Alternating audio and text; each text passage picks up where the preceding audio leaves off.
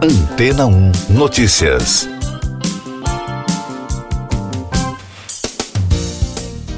Bom dia. Um dos personagens em destaque no meio tecnológico é o ChatGPT, um sistema que simula conversas humanas, ou seja, o usuário pergunta e ele responde. A capacidade de respostas do robô tem gerado discussões nos últimos dias sobre os benefícios e as desvantagens da tecnologia. Alguns cientistas chegaram a afirmar que o programa pode acirrar a disputa com ferramentas como o Alexa e o buscador do Google. O ChatGPT só precisa de um cadastro prévio para a criação de uma conta no site da OpenAI, empresa que desenvolveu o robô de conversas. Ao concluir a inscrição, é possível perguntar sobre qualquer assunto ao robô virtual. Um dos pontos de discussão é que não é possível checar de onde vêm as respostas e se elas são verídicas ou falsas. Por isso, o site tem um aviso que alerta que o robô pode fornecer algumas informações erradas e falsas. Até o presidente da empresa, Sam Altman, chegou a declarar em entrevista que é um erro confiar no sistema para qualquer coisa importante por enquanto. Uma das possibilidades do robô é fazer operações matemáticas simples e outras mais complexas, como resolver problemas envolvendo raízes quadradas, potência e fatorial. Além de conversar e fazer cálculos, o ChatGPT também redige textos a partir de um banco de livros digitais, publicações online, notícias e outras fontes. A plataforma está disponível em cerca de 100 idiomas, mas, por estar em fase de testes, as traduções podem apresentar falhas. Na França, a Universidade Sciences Po proibiu o uso do sistema entre alunos, mas especialistas afirmam que tentar proibir o ChatGPT nas escolas será perda de tempo. Mais destaques das agências internacionais no podcast Antena 1 Notícias. Uma nova onda de protestos contra a violência policial tomou os Estados Unidos após a divulgação de um vídeo em que cinco policiais aparecem espancando um jovem afro-americano que acabou morrendo. Após a morte de Tyre Nichols, de 29 anos, o presidente Joe Biden ligou para a mãe e o padrasto do jovem e pediu à população que se manifeste pacificamente. Concentrações foram registradas em Memphis, Nova York e Washington. Três pessoas morreram e mais de 800 ficaram feridas em um terremoto de 5,9 graus de magnitude registrado no fim de semana no noroeste do Irã, perto da fronteira com a Turquia. Segundo a imprensa estatal, o sismo sacudiu a cidade de Koi, na província do Azerbaijão Ocidental, reportou o Centro Sismológico da Universidade de Teherã da Reuters, ainda com informações do Irã, uma autoridade dos Estados Unidos disse à agência que Israel parece estar por trás de um ataque de drone durante a noite de sábado contra uma fábrica militar no Irã. O governo local alegou ter interceptado drones que atingiram um alvo da indústria militar perto da cidade central de Isfahan e afirmou que não houve vítimas ou danos graves. Um porta-voz do exército israelense se recusou a comentar.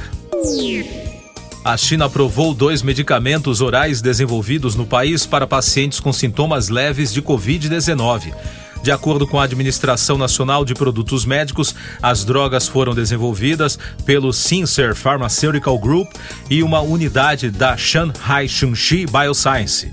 O governo chinês abandonou a política de Covid-0 no início de dezembro após protestos da população. Eu sou João Carlos Santana e você está ouvindo o podcast Antena 1 Notícias, agora com os destaques das rádios pelo mundo. Começando pela Fox News dos Estados Unidos, Tom Verlaine, vocalista, compositor e guitarrista da banda norte-americana Television, morreu aos 73 anos no sábado em Nova York. Ele teve forte influência na cena punk rock nos Estados Unidos e, segundo alguns jornalistas, o estilo do músico serve de inspiração até hoje para as novas gerações. A morte do guitarrista foi anunciada por Jeff Jessie Perry Smith, filha da colega de Verlaine e ex-companheira Pat Smith. Da CBC Radio de Toronto. Dois meses depois de sofrer queimaduras graves provocadas por um acidente, o comediante e ex-apresentador Jay Leno agora passa por um período de recuperação depois de quebrar vários ossos após cair de uma moto. Ele disse a um colunista do Las Vegas Review Journal na semana passada que quebrou a clavícula e duas costelas e rachou as rótulas em 17 de janeiro, quando testava uma moto vintage de 1940. E da BBC de Londres, duas informações. A atriz britânica Sylvia Sims, estrela dos palcos e das telas por seis décadas, morreu aos 89 anos.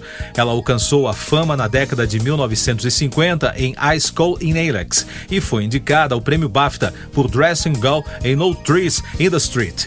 Em 1991, Sims interpretou a ex-primeira-ministra em Thatcher The Final Days, uma produção da ITV. E em 2006, ela atuou como a rainha-mãe em The Queen Opposite Dame Helen Mirren. E Rick Astley está processando o rapper Young Gravy por usar uma suposta imitação de sua voz em um single recente. O sucesso mundial do cantor de 1987, Never Gonna Give You Up, é usado na canção Betty Get Money. A música apresenta a suposta imitação, algo que o cantor disse não ter autorizado. O processo afirma que a voz de Astley é um recurso que precisa ser administrado com cuidado. Ian Gravy ainda não comentou o caso. Siga nossos podcasts em antena1.com.br.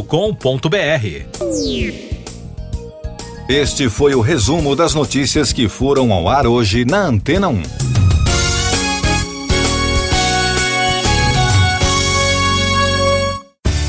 Depois de tanto conteúdo legal, que tal se hidratar com água rocha branca? O consumo regular de água durante o dia traz benefícios para a saúde, como, por exemplo, manter a pele bonita e hidratada. Rocha Branca, da fonte direto para sua casa. Depois de tanto conteúdo legal, que tal se hidratar com água rocha branca? O consumo regular de água durante o dia traz benefícios para a saúde, como, por exemplo, manter a pele bonita e hidratada. Rocha Branca, da fonte direto para sua casa.